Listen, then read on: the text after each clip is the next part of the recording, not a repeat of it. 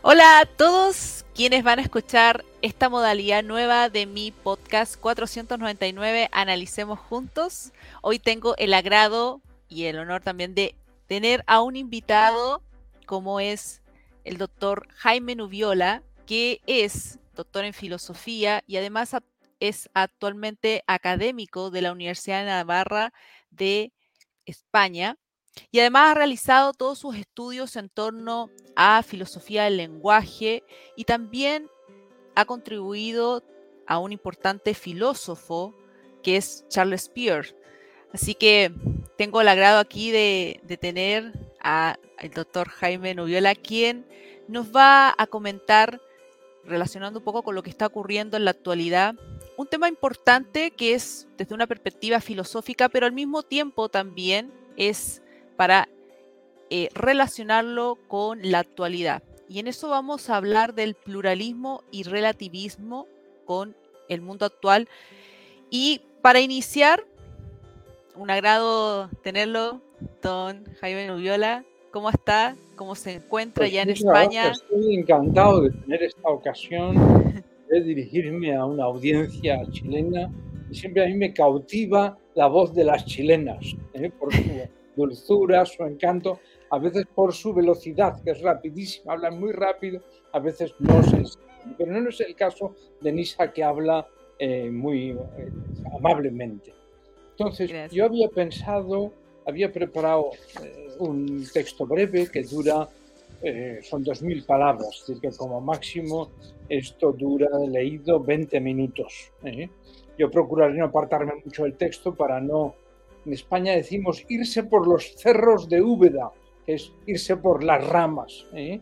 Y yo lo que quiero sostener en esta presentación, a que me ha encantado que me invitara eh, Nisa, no, no quiero sostener nada nuevo ni muy original, pero sí que me parece que es muy importante para la vida diaria de nuestra sociedad, también para la chilena y para cada uno de nosotros. Lo que quiero defender es el pluralismo. Esto es, el que los problemas y las cosas tienen facetas, caras distintas, y que hay maneras muy diversas, legítimas en su mayoría y muchas de ellas valiosas, de pensar acerca de esas cuestiones, acerca de esos problemas. Al mismo tiempo quiero rechazar el escepticismo relativista con el que frecuentemente se, asocia esta posición pluralista. Uno, mi tiene tres puntos. Uno, la situación actual. Todos advertimos con claridad que nos encontramos en una sociedad que vive en una amalgama, una aleación, una fusión imposible de un supuesto fundamentalismo cientista acerca de los hechos y de un escepticismo generalizado acerca de los valores. Muy a menudo los valores, lo bueno y lo malo, lo que hay que hacer o hay que evitar, parece ser a fin de cuentas lo que decidan los gobernantes de turno atentos a la sensibilidad del electorado.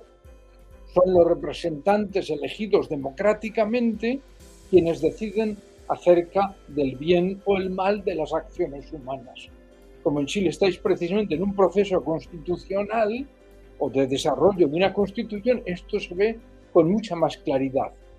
El bien y el mal es lo que deciden los redactores de la constitución. En este sentido, puede decirse que nuestra sociedad vive una extraña mezcla de una ingenua confianza en la ciencia con mayúscula y de aquel relativismo perspectivista que expresó también el poeta español Campo Amor con su Nada y verdad ni mentira, todo según el color del cristal con que se mira.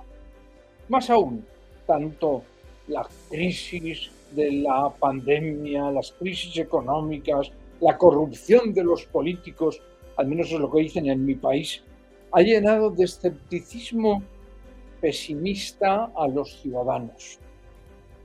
Pero en contraste con esta actitud que vemos en el espacio político, en mi país dicen, no es que todos los políticos mienten. Ah, todos, ¿no? Habría que verlo. Puede que algunos no mientan, ¿no? Bueno, en contraste con esa actitud, quizá cabe destacar que un científico, pensemos por ejemplo en una buena médico o un buen enfermero o un buen abogado, no es nunca un relativista. No piensa que su opinión valga lo mismo que cualquier otra. Y si es un estudioso honrado, está deseoso de someter su parecer al escrutinio de sus iguales y de contrastarlo con los datos experimentales disponibles. El buen científico está convencido de que su opinión es verdadera, bueno, que es al menos la mejor verdad que ha logrado alcanzar, a veces con mucho esfuerzo. Sabe también que su opinión no agota la realidad, sino que casi siempre puede ser rectificada, corregida, complementada con más trabajo suyo y sobre todo con la ayuda de los demás. Eh, como me gusta decir, la búsqueda de la verdad no es una tarea solitaria, sino solidaria, ¿eh? es trabajo en equipo, en común. hablar de la verdad, ¿eh? de la búsqueda de la verdad así, sin adjetivos, o decir que quienes nos dedicamos a pensar, buscamos la verdad, comienza a ser considerado no solo una ingenuidad, sino como algo de mal gusto. Será en todo caso la verdad para ti, pero no creerás tú en unas verdades absolutas. Bueno, la mayoría de nuestros conciudadanos son fundamentalistas en lo que se refiere a la física, a las ciencias naturales o incluso a la medicina, pero en cambio son del todo relativistas en lo que concierne a muchas cuestiones éticas. Lo peor es que este relativismo ético es presentado a menudo como un prerequisito indispensable para una convivencia democrática, sea a nivel local o a escala internacional. Un relativista consecuente piensa que simplemente hay unas prácticas que ellos consideran correctas o racionales y otras que nosotros consideramos correctas. Hay cosas que pasan por verdaderas entre ellos y otras que son así consideradas entre nosotros. Pero ni siquiera tiene sentido la discusión, la confrontación entre prácticas divergentes, pues no hay criterios para poder decidir qué conductas son mejores que otras. Aunque sea cómodo para quien tiene el poder mantener una separación así entre ciencia y valores, una extensión tan grande entre lo que llamamos lo fáctico, los hechos y lo normativo, lo que hay que hacer resulta insoportable. Los seres humanos anhelamos una razonable integración de las diversas facetas de las cosas. La contradicción flagrante desquicia nuestra razón, hace saltar las bisagras de nuestros razonamientos y bloquea a la postre el diálogo y la comunicación. Del hecho de que las personas, los partidos o los pueblos tengan opiniones diferentes sobre una materia, no puede inferirse que no haya verdad alguna sobre dicha materia. Punto 2. Un pluralismo no relativista. La defensa del pluralismo no significa, no implica una renuncia a la verdad o su subordinación a un perspectivismo culturalista. Al contrario, el pluralismo estriba no solo en afirmar que hay diversas maneras de pensar acerca de las cosas, sino además en sostener que entre ellas, en expresión de Stanley Cavell, filósofo norteamericano de Harvard, que falleció hace tres o cuatro años, hay maneras mejores y peores de pensar y que mediante el contraste con la experiencia y el diálogo racional, los seres humanos somos capaces de reconocer la superioridad de un parecer sobre otro. nuestras teorías, como los artefactos que construimos, eh, los ordenadores, las plumas estilográficas, los relojes, eh, son construidas por nosotros, nuestras teorías. Pero esto no significa que sean arbitrarias o que no puedan ser mejores o peores.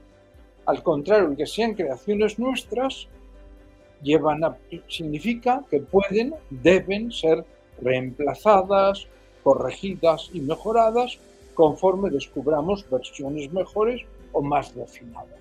¿eh? Basta con ver cómo en nuestra sociedad occidental pues, ha desaparecido la, la esclavitud o eh, tantos otros movimientos, la abolición de la pena de muerte, tantas cuestiones que, que han ido cambiando la conciencia moral de la sociedad, porque hemos descubierto que hay comportamientos mejores que otros. Vale. La verdad con minúscula, las verdades alcanzadas por los seres humanos, no ha sido descubierta de una vez por todas, sino que es un cuerpo vivo que crece y que está abierto a la contribución de todos. Cada uno puede contribuir personalmente al crecimiento de la humanidad mediante su esfuerzo por profundización en la verdad.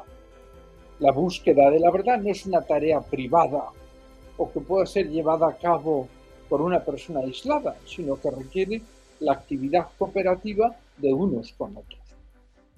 esta actitud supone una concepción de la investigación que lejos de un eclecticismo, eclecticismo es eh, agarrar un poquito de cada sitio, eh, busca encontrar las razones de la verdad en la confrontación de las opiniones opuestas. Sabedores con la mejor tradición que todos los pareceres formulados seriamente, en cierto sentido, dicen algo verdadero. ¿Eh? Si están siguiendo con atención, yo no lo he hecho, las discusiones sobre los temas de la nueva constitución en Chile, pues uno se da cuenta que los diversos pareceres tienen su parte de verdad, tienen su punto de razón. La, cosa no, eh, disfrutar del pluralismo implica gozar de una concepción solidaria, multilateral del conocimiento humano. Como pone el poeta Salinas en boca de un labriego de Castilla, es todo lo sabemos entre todos. ¿eh? ¿eh? Unos saben lo que nosotros no sabemos. Defender la pluralidad de la razón no significa afirmar que todas las opiniones sean verdaderas.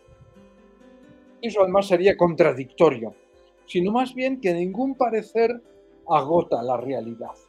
Esto es, que una aproximación multilateral a un problema o a una cuestión es mucho más rica que una limitada perspectiva individual. Las diversas descripciones que se ofrecen de las cosas, las diferentes soluciones que se proponen para un problema, reflejan de ordinario diferentes puntos de vista. No hay una única descripción verdadera, sino que las diferentes descripciones presentan aspectos parciales que incluso a veces pueden ser complementarios, aunque a primera vista quizá pudieran parecer incompatibles. Yo me viene ahora a la cabeza, es un tema del que yo no lo he estudiado, pero bueno, la integración de la tradición mapuche en la sociedad chilena. eso es un tema súper complicado, complejo. ¿eh? que no es que no se pueda avanzar, sino que hay múltiples opiniones, pareceres, pero, pero se pueden hacer cosas que favorezcan esa integración o que destruyan esa integración. Eh, eh, eh, no todas las opiniones son igualmente verdaderas, pero si han sido formuladas seriamente, en todas ellas hay algo de lo que podemos aprender. No solo la razón de cada uno es camino de la verdad, sino que también las razones de los demás sugieren y apuntan otros caminos que enriquecen y amplían la comprensión. 3 el último punto, en defensa de la razón, el consenso como fruto de la verdad. Hablar de la búsqueda de la verdad tal como se desarrolla en el ámbito científico podría parecer fuera de lugar para nuestra aplicación a nuestra vida ordinaria y a la pluralidad de perspectivas y sensibilidades en una sociedad democrática. Pero es la única manera que tenemos los seres humanos de progresar en el conocimiento de las cosas la intuición central de John Dewey, un filósofo norteamericano, el pragmatismo, hay un chileno famoso eh, que ahora es santo, el padre Hurtado, hizo su tesis doctoral sobre John Dewey en Lovaina. La tesis doctoral excelente, está accesible online. La intuición central de John Dewey es que la aplicación de la inteligencia a los problemas morales es en sí misma una obligación moral. La misma razón humana que con tanto éxito se ha aplicado a las más diversas ramas científicas, se ha de aplicar también arrojar luz sobre los problemas morales y sobre la mejor manera de organizar la convivencia social. De la misma manera que el trabajo cooperativo de los científicos a lo largo de las sucesivas generaciones ha logrado un formidable dominio de las fuerzas de la naturaleza, un descubrimiento de sus leyes básicas y un prodigioso desarrollo tecnológico, cabe esperar que la aplicación de la razón humana a las cuestiones éticas y sociales producirá resultados semejantes. La defensa del pluralismo se nutre de la fecunda experiencia de que mediante el diálogo los seres humanos, mediante el diálogo abierto, el estudio sosegado, el contraste con la experiencia, somos capaces de ordinario de llegar a reconocer la superioridad de un parecer sobre otro. Esto no es posible siempre ni en todos los temas, quizá porque no hay suficiente diálogo, faltan datos o no se disponen de las herramientas conceptuales necesarias. Probablemente lo más importante, y ese sería mi mensaje para quienes escuchen o vean este podcast, este vídeo, es aprender a escuchar a quienes tienen opiniones diferentes de la nuestra. Esa es la señal más clara de que amamos la libertad y de que defendemos el pluralismo, porque aprendemos de los demás.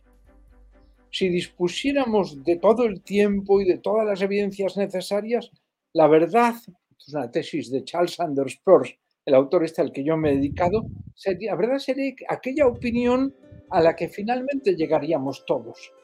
No es la verdad el fruto del consenso, sino que más bien es el consenso el fruto de la verdad quiero terminar esta primera intervención con unas luminosas palabras de la valiente filósofa chilena Alejandra Carrasco. La verdad que se cree no es verdad porque se cree, sino que se cree porque es verdad. Muchas gracias por su Muchísimas gracias, don, don, Jaime. La verdad que eh, uno disfruta de esta breve exposición. Eh, uno se imagina que está como en, en un auditorio ah, con hartas personas, eh, quedando embuido en, todo lo que implica el conocimiento de la verdad. De hecho, tengo ese libro que mm, en algún momento conversamos de teorías contemporáneas de la verdad, que usted me recomendó, porque precisamente esa búsqueda de verdad, como usted bien lo dice, no es algo solitario, no es algo que yo encuentro la verdad y esa es, y por lo tanto seguimos en ese camino, sino que, y creo que a eso apunta también ese pluralismo, es enriquecerlo. Es un poco eh, seguir también, tal vez la tendencia de Gadamer en eso de enriquecer, de abrir, de fusionar esos horizontes eh, que prácticamente son, son lo que constituyen la existencia mía y la del otro, ¿verdad? Sí, me encanta lo que dice eh, el, es, así, ¿no? Y por eso mi punto está en, que, en aprender a escuchar. Y esto tiene que ver con una palabra que yo no he citado, pero ahora la diré, que es la de la certeza. Eh, desconfíen de aquellas personas que nunca dudan. Los que tienen solo certezas. Es como, eh, no se fíen nunca de aquellas personas que han leído un solo libro. ¿eh? Pues hablan un solo libro. No, no, hay que haber leído muchos libros y haber escuchado las opiniones diferentes. bueno, esto es lo que yo pienso actualmente, pero hace 10 años pensaba de una manera distinta, pero he cambiado. Si yo cambio de opinión ante nuevas experiencias, ante nuevos argumentos, nuevas razones, pensar que ahora no estoy la verdad, toda la verdad y nada más que la verdad, sino que escuchando a otros podemos progresar en la comprensión de ese problema y de qué soluciones se pueden aportar para convivir eh, razonablemente ante ese problema.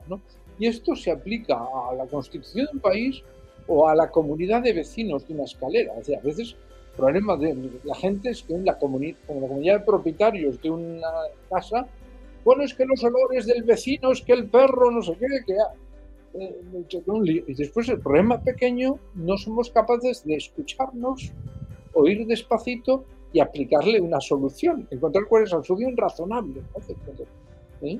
Vale, se entiende. decir, que no, a mí me importa también eh, que apliquemos la razón a los problemas pequeños y que con otros y que tratemos de solucionarlos en vez de pelearnos, en vez de... ¿eh? Esa es la mejor consecuencia de un enfoque pluralista. ¿Eh? Es que con este vecino no se puede hablar. Bueno, ¿tú la has escuchado alguna vez? Eh, pues quizá pues puedes poner un WhatsApp y empezar a hablar a ver qué pasa. O tomarse una cerveza. Yo soy un gran partidario de beber cerveza en vez de pelearse. Entonces, la primera cerveza es un poco tensa, pero a la segunda ya está más relajado y se puede encontrar una solución.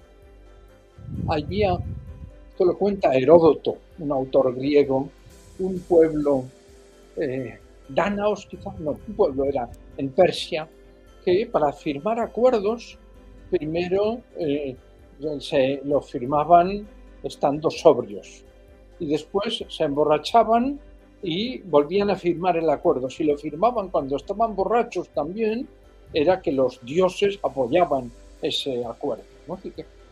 Eh, a mí me gusta esa historia para decir que el acuerdo es algo superior a nosotros mismos, que todos hemos de ceder, a veces es que yo siempre cedo, pues quizá vale la pena seguir cediendo, pero más vale convivir en paz que vivir en guerra con los vecinos o con lo que sea. Sí, ahí hay, hay varios puntos que, que tienen mucha relación también con, con esto de ponerse de acuerdo, de entender de que hay diversas opiniones y me gustaría ver y saber qué opinión y cómo es posible poder eh, preservar ese pluralismo, eh, también transmitirlo a las personas la importancia cuando tenemos enfrentado este concepto de posverdad, que es cierto, tenemos definido en la RAE, y que lleva precisamente a la otra palabra que está en, nuestro, en nuestra conversación, relativismo. O sea, en definitiva, comprender que es una verdad relacionada con el sentir, que me da mi perspectiva y por lo tanto puedo yo relacionarme con diversos miembros que se relacionen con mi visión. Y esa posverdad es la que me gustaría que usted pudiera explayarse en comentarnos y en compartir eh, cómo ha ido penetrando en, esa, forma de comunicarnos y de entendernos, porque son, cuestiones diferentes. Eh, la pregunta es muy buena, es difícil. Yo no soy un estudioso de la posverdad, porque siempre un invento periodístico de la posverdad, ¿eh? o, una cosa de moda. Pero el, punto es, la posverdad es, la, noción de posverdad es una manera de ocultar la noción de mentira, ¿eh? de mentira. Creo que hay que reintroducir en el discurso de que hay cosas que son verdad y cosas o afirmaciones que son mentira, que son, ponen a los hechos. Entonces, ¿se acuerda? Hubo un debate sobre este, exactamente sobre este punto, con la toma de posesión de Trump, de si había habido más público o menos que en la toma de posesión de Obama. ¿eh? entonces, resulta que las fotos eran claramente que había mucho más en las de Obama que en las de Trump.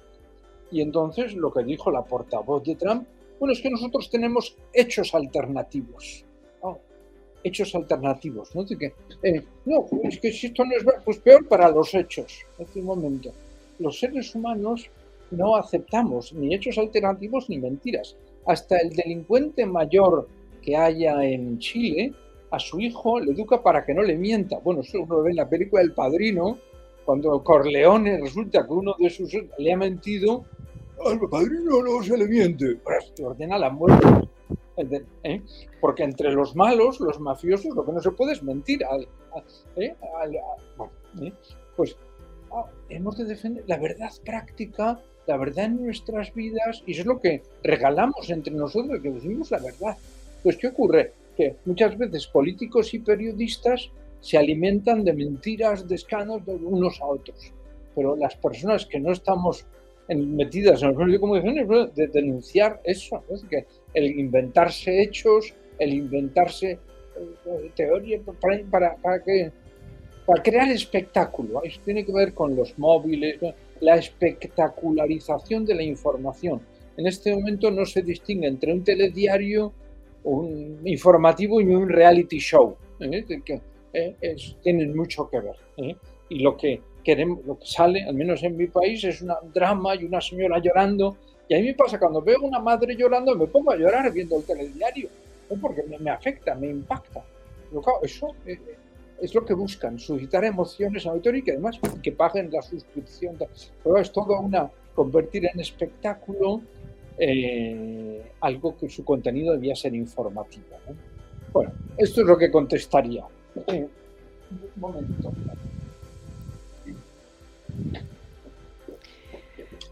Adelante, no he contestado mucho, pero un poquito sí. no, eh, para mí ha sido un, agrado el, estar compartiendo esta conversación con, con alguien que, además de, ser profesor de una de las ramas que más interés debe tener hoy en día, es la filosofía del lenguaje, hay mucho, mucho por descubrir. y cuando indicó el tema de de esas visiones que uno va enriqueciendo con el tiempo, que quizás uno tenía una, perspectiva, una opinión y esa va cambiando, eso tiene que ver con algo elemental que usted mismo indicó y es el, el conocer, el querer saber, el, indagar sobre las diversas áreas para los efectos de poder yo tener determinados argumentos y poder también defender mi posición, mis convicciones. Y eso es lo que hoy en día eh, tiene una ruptura porque vemos demasiadas opiniones, visiones que cambian no necesariamente porque hay un enriquecimiento del mismo, sino que es porque simplemente me dejo llevar por ciertas impresiones de lo poco que sé, eh, me relaciono con alguien que o piense lo mismo que yo y voy haciendo mi pequeño grupo, mi pequeño sector. Y eso eh, se ha hecho bastante común, no solamente en el área de social, cuando uno conversa, sino que en áreas que precisamente son importantes porque también tiene que ver con legislación, y en eso me refiero al área de la política.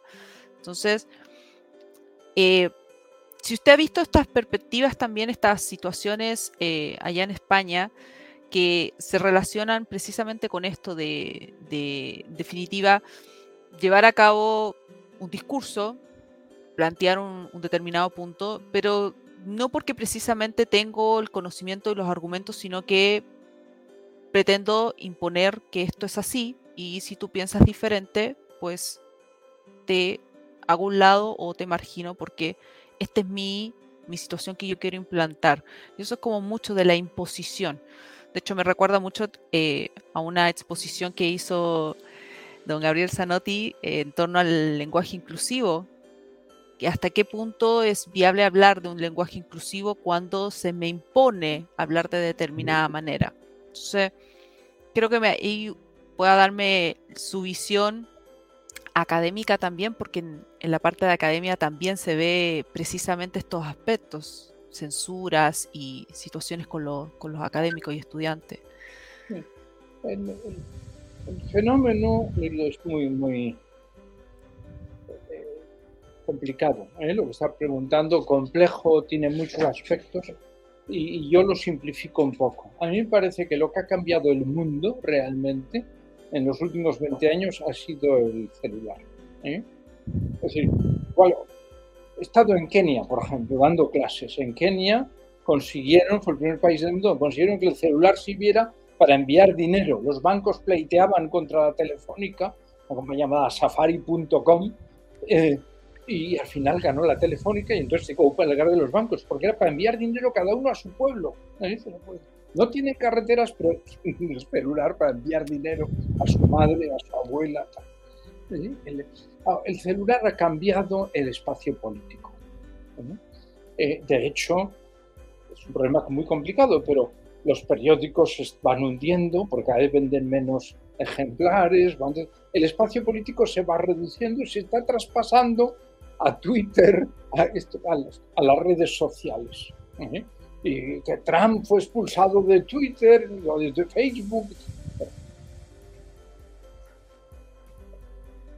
Creo que lo que ha pasado es lo que tú decías, en que las redes sociales o estas pequeñas máquinas han favorecido la polarización de la sociedad, porque uno lee y escucha a los que opinan lo mismo que uno. El algoritmo que tiene eh, Facebook está programado para eso, para que tú oigas eh, textos que te gustan, ¿eh? no los, o, otros que te enfadan, pero que vas a reaccionar positivamente en contra de eso. Pero no cosas que te son irrelevantes. No quieren llenarte de basura tu, tu página, sino de cosas que te llamen la atención. Esto ha llevado a la polarización de la política en muchos países, no, solamente, no sé si en Chile, pero es clarísimo en Estados Unidos, donde ellos te dicen, hoy, el New York Times, hoy había un artículo, estamos al borde de la guerra civil, decía alguien. Ya se ve que es exagerado, pero bueno, eso está en el aire, en el ambiente, de que hay dos Estados Unidos que se están peleando constantemente en cada pequeña batalla. Pero lo mismo pasa en Inglaterra o pasa en, Italia en este momento, que están en el procedimiento electoral y probablemente va a ganar la derecha después de muchos años sin elecciones en el próximo septiembre o octubre. Entonces Europa, la izquierda europea preocupada porque Italia hay un cordón sanitario protegiendo un lío. La polarización. Entonces, la defensa del pluralismo, en primer punto, es decir, entre el blanco y el negro hay muchas posiciones intermedias, hay muchos tonos de grises. ¿eh? Precisamente los que están en blanco lo que quieren es negro, pero no aceptan los tonos de grises. Pero las cosas, pues, pues no sé, hay muchas. La verdad admite grados, enseña la filosofía. Y hay cosas que, aun siendo verdad, no son aplicables aquí, o no se pueden hacer así, no se pueden hacer así. Y cuando uno se acerca a un tema complicado, pues alguien hay que ceder, hay que encontrar soluciones creativas, imaginativas, provisionales que cambiaremos dentro de un tiempo. Que, ¿eh? por eso a mí parece que el punto este, decía yo, de escuchar a los demás, de... Eh, entonces me decías lo del lenguaje inclusivo y eh, creo que hay que ser respetuoso con el lenguaje que se utiliza, pero en la lengua castellana es distinta de la lengua inglesa en el uso de los pronombres. Nosotros no, realmente no tenemos mucho problema con los pronombres, ¿eh? pero, pero está bien el visibilizar el papel de las mujeres en la sociedad, el, ¿eh? usar el femenino, eh, las oyentes, después ocurre que realmente son las lectoras, las oyentes, las alumnas. En clase siempre digo los alumnos y las alumnas. No, no, me parece que está bien el visibilizar, pero, pero al final lo importante es la realidad. La realidad es muy tozuda. ¿eh? Eh, hablemos como hablemos después, nosotros lo que nos queremos es la realidad. ¿eh? que, pongo un ejemplo un poquito fuerte para la sensibilidad chilena, pero lo digo, si acaso lo cortas de la grabación. En los parques en Santiago de Chile no hay un... Santiago de Chile, cuando yo estuve, me impresionó el ver que había perros sueltos en la ciudad. No sé si sigue habiendo Puede que sí. Sí. en otras ciudades europeas. Pero lo que no hay en los parques es un letrero diciendo prohibido comer los excrementos del perro. No, no, no, no. Nadie los come. Nos tenemos que obligado a recogerlos, tirarlos, llevarlos a la papelera, tal cual. ¿Por qué? Porque es la realidad. La realidad es que hay una enfermedad. Hay una enfermedad que es la coprofagia. ¿eh? Un filósofo que ya murió le pasaba esto, que veía unos excrementos de perro y se lanzaba a comerlos. Bueno, y empezaron en el manicomio. Es decir, eh, eh, la realidad es muy sabia. ¿eh? O nosotros estamos entonados con la realidad. Entonces, es importante el lenguaje. Bueno, es importante ser respetuoso. Pero he usado ese ejemplo porque ¿por qué no hay letreros prohibiendo la, comer estos excrementos? Bueno, porque a nadie le apetece la prohibición, decía Foucault, enmascara el deseo, pero nadie desea eso. entonces, eh, yo no, me preocuparía mucho por todo el campo de la corrección política, ¿eh? por la corrección política en el lenguaje. ¿eh? Creo que la lengua española, bueno, hay que ser respetuosos, visibilizar a las mujeres, o visibilizar a los colectivos menos representados que han estado. Eso es muy, muy, conveniente. Por eso he mencionado yo los mapuches y he mencionado. que no, no, no, no, no, tiene que haber tabúes, ¿eh? que de poder salir en el espacio público. Y, Pero, pero impregnarse de la realidad. Eh, ir a los tratar de entender cuáles son los problemas reales.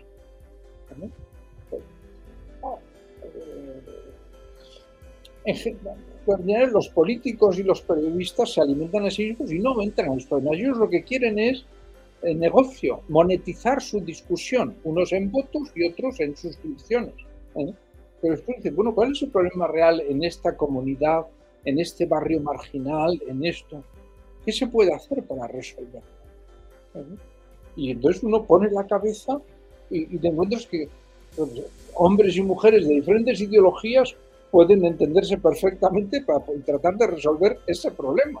Porque después es un problema de la conducción del aguas, la traída de luz, no tiene nada que ver con, con una cuestión ideológica, sino una cuestión de justicia, de distribución social, de, ¿eh? de traer la paz y la cierta calidad de vida a todos los ciudadanos. Vale, se entiende por dónde voy.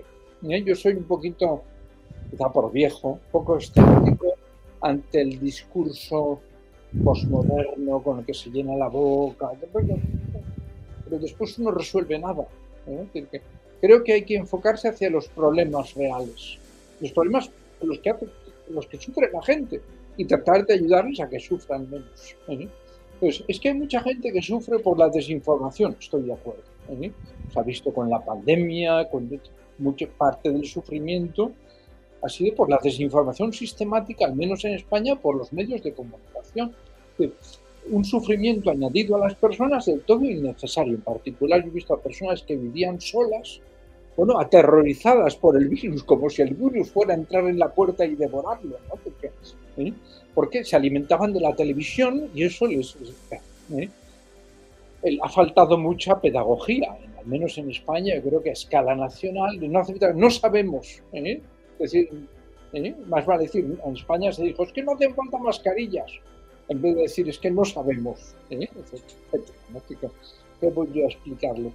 Pero la realidad, eh, anclarse en la experiencia. Entonces, lo último que añadiría yo para los espectadores, espectadoras de este programa, que se fíen de su propia manera de pensar. Que piensen sobre el problema. ¿Yo qué pienso sobre esto? Y dice, bueno, ¿y qué decía mi madre y mi abuela ante este problema? Decía esto, yo pienso lo mismo, sí, no, pienso distinto. ¿Y qué dicen? Y pues voy a hablarlo con mis amigas y ver qué dicen. Eh, fiarse de la propia manera de pensar, ¿no? decir, no sé, yo quiero pensar como dice la tele, como dice la televisión, o como dice todo el mundo. No, eso es fatal, eso es fatal porque nos lleva a, a no pensar, ¿eh? hacer lo que hace la mayoría de la gente, que es renunciar a pensar, que es abdicar de lo más propiamente humano. Muy bien. Sí, de hecho ahí planteó dos temas importantes, que es el, cuando uno ve un, un, tema para entrar en el debate y, uno tiene que relacionar cuáles son los aspectos que conoce y cuáles son los aspectos que son desconocidos y por lo tanto requieren de investigación, porque eso permite a uno el tener su propio pensar, yo creo que eso es característico lo que plantea y, quiero llevarlo a lo que hoy en día se ve en la educación, porque también planteó el tema de educación. Entonces me parece importante educación y mi manera de pensar, o sea, lo que yo pienso sobre esto.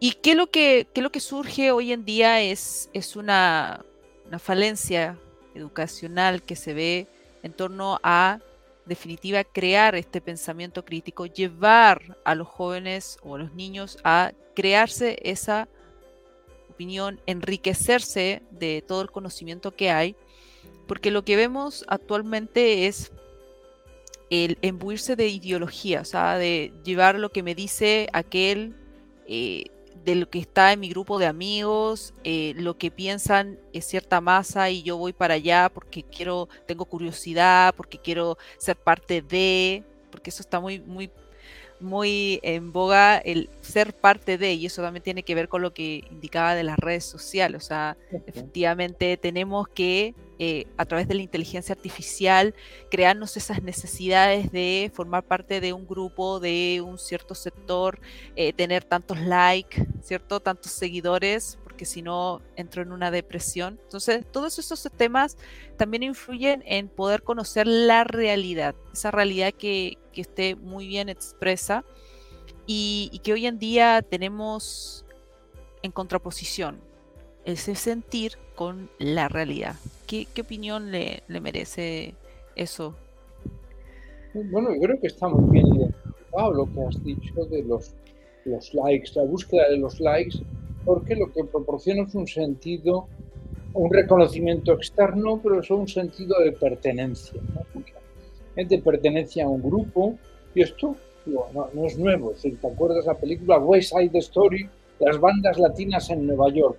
Pero es lo mismo con las bandas juveniles en las ciudades, imagino que en Santiago de Chile también habrá lo mismo. Es decir, eh, y, son bandas rivales que, que, se matan unos a otros, es decir, que, no, no, que llevan un tatuaje y que pues lo matan. ¿no? Vale, el sentido de pertenencia, eso es importantes. ¿eh? Todos necesitamos ese sentido de pertenencia a una familia, a una tradición, a un, a un equipo de fútbol, ¿eh? de quienes me escuchen y tengan afición al fútbol. ¿eh? que, vale, pero sobre todo yo creo que hemos de sentir nuestra conexión con, los pensados, con las personas del futuro, diciendo, bueno, de lo que yo haga eh, depende un poquito el futuro de la humanidad. Es decir, yo puedo aportar algo al futuro de Chile, ¿eh? al futuro de la sociedad en la que estoy. ¿eh? Y, con mi buen hacer, con mi cortesía, mi palabra, puedo hacer que el mundo sea un poquito mejor. Eso es en vez de pasar de la actitud pasiva ¿eh? de recibir likes a la actitud proactiva de decir, bueno, quiero cambiar el mundo un poquito ¿eh? a mi alrededor, quiero cambiar yo para tratar de cambiar el mundo a mi alrededor. ¿eh? eso es, eso es lo decisivo, eso es otra manera de decir lo de ponerse uno a pensar por su cuenta. Cuando nos ponemos a pensar por nuestra cuenta, nos damos cuenta de que alrededor hay cosas que no están bien, cosas bien, no están bien en nosotros, o no están bien las personas que nos rodean. Y, que, por tanto tenemos una cierta obligación moral, nosotros y con otros, de tratar de cambiarla. Eh, eh, es que esto siempre ha sido así. Bueno, pero si es injusto, es injusto. Entonces, no, no, no me vale porque siempre haya sido así. Vamos a trabajar para cambiarlo, al menos para hacer un poquito, para que... ¿eh? Mm, entonces, yo siempre pienso que eh, yo he sido un entusiasta de Facebook. ¿eh? Probablemente soy uno de los primeros suscriptores en España hace 15 años, cuando solamente esto estaba en, Harvard, en Estados Unidos, eh, porque el afán de comunicar a las personas. Ocurre ahora el fundador de Facebook ha evolucionado hacia lo que él llama esto del metaverso y la realidad. Pero bueno, hay 3.000 personas en el mundo 3.000 millones de personas conectadas gratuitamente a Facebook, y que pueden comunicarse entre sí, que pueden... eso es una, una maravilla, es decir, eso es magnífico. Es que eso a veces hay algunos que lo usan para mal, ¿vale? pero hay muchos otros que lo usamos o tratamos de usarlo para bien. Entonces, a mí me gusta mucho una expresión de ahogar el mal en abundancia de bien. Es que el mundo está muy mal. Bueno, voy a procurar que a mi alrededor pues las cosas estén un poquito mejor y decirles a mis alumnos lo que pienso que es verdad, no decir que todas las opiniones valen lo mismo, porque no valen lo mismo. Eh, yo les pongo el ejemplo, eh, siempre algunos de mis alumnos, particular varones, eh, que levanten la mano si quieren aquellos que se hayan emborrachado alguna vez. Entonces levantan la mano un número considerable de los varones. y, entonces la experiencia de la borrachera. Entonces eh, resulta que se han emborrachado con, con vino muy malo mezclado con Coca-Cola, cerveza, hasta eso. en España se llama resaca, es lo que después de la borrachera están súper mal, un dolor de cabeza, tal, tal, tal. Y eso hay que contrastarlo con alguien que se haya emborrachado con solo, por ejemplo, whisky bueno, con chivas. ¿eh? resulta que la borrachera con chivas a mí no me financian, pero no deja ninguna resaca, no deja ningún dolor de cabeza. ¿eh? Bueno, pero por eso el chivas es muchísimo más caro que el vino común, el Don Simón en tetrámico. Esto no es, depende de lo que yo opine, no, no, depende de los procesos de destilación del alcohol, una cosa real. Por eso es mucho más caro uno que el otro. Eh, las opiniones de los seres humanos no es lo que se me ocurre a mí de pronto, tienen que ver con la realidad. Y hay gente que es que, es que a mí lo que me gusta es el vino malo. Bueno, es que no he probado el vino bueno hasta que pruebe el vino bueno. No, sé si ellos, a ellos, mis estudiantes, resulta muy gráfico este ejemplo. ¿eh? Hay que pensar en cada caso los ejemplos adecuados para un público. ¿eh?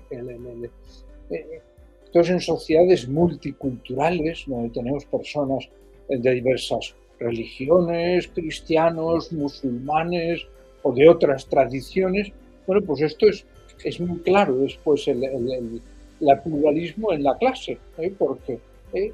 distintas maneras de pensar acerca de las cosas. Es delicado, no hay que herir la sensibilidad de nadie innecesariamente, pero podemos progresar en la comprensión de un problema y ver que las soluciones, algunas pues son anticuadas, son desajustadas, no, no, ¿eh? mm, bueno, me callo.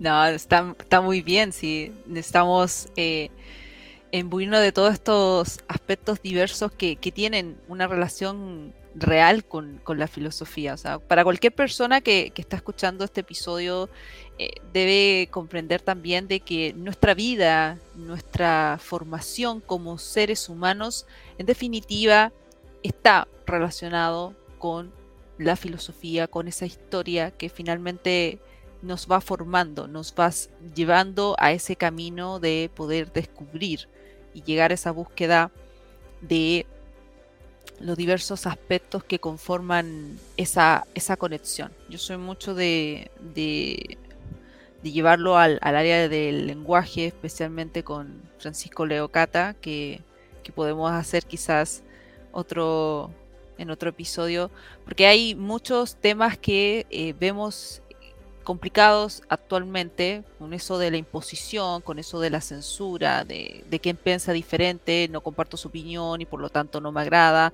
o rompo alguna relación de amistad, porque no podemos dialogar, no podemos entrar a ese debate donde podemos exponer o dejar entrever nuestros pareceres para los efectos de podernos aún así respetar, pero llevarlo a, grandes, a grandes esferas del debate. Y precisamente ese tema de, lo que hablamos del pluralismo eh, se ve comprometido en esto del relativismo, de esto de, de lo que yo creo o al final no hay una verdad, no hay algo absoluto, sino que todos son mini relatos, como en algún momento lo, expusieron estos grandes exponentes del posmodernismo. Vale, has dicho una palabra muy importante, perdóname que te interrumpa, que es la palabra respeto. ¿eh? Entonces, eh, eh, quiero aportar una distinción. Me parece que es importantísimo el respeto a todas las personas, pero incluso al máximo delincuente decir, al delincuente que ha hecho una barbaridad no podemos lincharlo. Tenemos un proceso judicial para que lo condenen, si es el caso, vaya a la prisión. Respeto a las personas, ¿eh? eso es importantísimo. En cambio, hay muchas opiniones que no merecen ningún respeto, ¿eh? Eh, como que la Tierra es plana, que los norteamericanos no llegaron a la Luna o que las mujeres son inferiores que los varones. Así que hay cosas que no hay, o, sea, en las razas, que hay razas superiores e inferiores, no merecen ningún respeto, son errores. ¿eh? No hay que respetar los errores, somos académicos, científicos, decimos, esto está equivocado. ¿eh? Eh, por tanto, distinguir entre el respetar a las personas pero el error no, no merece ningún respeto, sino que esto no, no, no, no es correcto y la, no, no, no, es acertado. Entonces las personas, ah, cuando aprenden, ¿eh? como decía yo de mis estudiantes, que descubren que, que no todo es lo mismo, que el vino bueno de Chile no es como el vino malo de Chile, sino que es distinto, por eso tiene un precio distinto, ¿no? que, que la realidad ¿eh? es eso. Vale. Entonces, no todas las opiniones son respetables sí que son respetables todas las debemos respetar a todas las personas, incluidos los asesinos, los criminales, hay que respetarlos, hay que respetarlos como personas y tratarlos con afecto, con cordialidad, con ¿eh? estas semanas estoy preparando un trabajo con una eh, valiosísima antigua alumna sobre el sistema punitivo, ¿eh? la ineficacia del sistema criminal, del sistema de prisiones basado en un escrito de Porsche y en otros de la anarquista norteamericana ruso-judía en Magolno. ¿no? Porque nos damos cuenta, las prisiones son las universidades del delito. No, no, no. No arreglan nada, al contrario, empeoran la situación. ¿Qué hacer con los delincuentes? ¿Eh? Entonces, el Porsche al digo lo que hay que hacer es tratarlos como enfermos, quererlos, tratarlos con cariño. Bueno, y tienen un punto de verdad, ¿no? que el sistema penal de una sociedad pone de relieve todas la, las limitaciones, las grandes falencias, grandes carencias de una sociedad, de que no sabemos por qué tenemos a una gente en las cárceles, pero, al final pasa lo de los miserables, ¿eh? que eso pasa todos los días en España y probablemente en Chile pasa lo mismo, ¿no? que pues el pequeño delincuente es el que está en la cárcel y el gran delincuente pues está en su yate. ¿eh? ¿eh? Se entiende lo que quiero decir. ¿eh? Distinguir entre las personas y las opiniones. Es decir, que la opinión de que hay que invadir Ucrania es una opinión gravemente errónea Putin, que en cuanto persona merece ser respetado. Sí, eh, ahí sí claramente una, una diferencia en, en, el respeto hacia la persona, por cuanto es ser humano, tiene ciertos derechos que son inherentes. Y otra es la opinión, la, lo que forma parte de la ciencia o de la historia, que yo sí soy partidaria de que forma parte de, de, esa tradición histórica. Es muy cada mediano lo que estoy diciendo, pero para mí es esencial que uno no desconozca esos hechos, porque eso fue lo que lleva a, esos cambios y a ese enriquecimiento que uno tiene actualmente. Entonces, desconocerlo o quitarlo porque simplemente fue malo y hay que olvidarlo, creo que eso es lo que desconecta la línea, la tradición histórica, y es lo que también vemos cuando en nuestra propia patria o nuestro propio país que posee una historia, hay cosas de las que no se pueden hablar por ejemplo. Siento que son parte de, esa historia que lo lleva a, ser mejor. Sigue.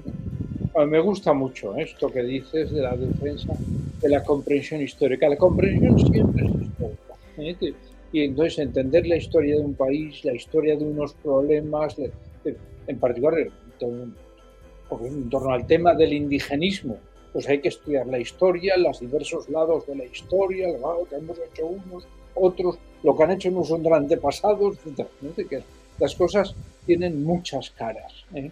Nos gustaría que tuvieran una solución simple, no la tienen una solución simple. ¿Eh?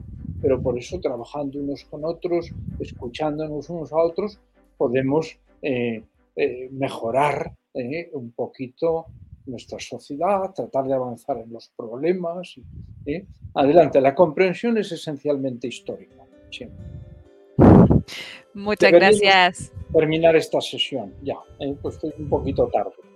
Sí, muchas gracias por, por esta dedicación a, algo tan, tan importante, tan interesante. Eh, espero que así como también lo hemos disfrutado en, en, comentar, en conversar y en conocernos, también lo disfruten nuestro oyente. Así que muchísimas gracias. Muchísimas por gracias. a cualquier persona que esté en desacuerdo y quiera decirme, pues que me envíe un email jmendiola.unap.es me diga, no estoy de acuerdo, pienso no sé qué, yo le escucharé con atención y le contestaré brevemente con mi, mi opinión. A veces será, normalmente será, estoy de acuerdo con usted, eh, pienso que esto se puede tener en cuenta, ¿eh? pero ha sido un placer para mí estar contigo y con todos vosotros, la audiencia de este podcast. Este. Muchísimas gracias y nos estaremos viendo en un próximo episodio. Chao, chao.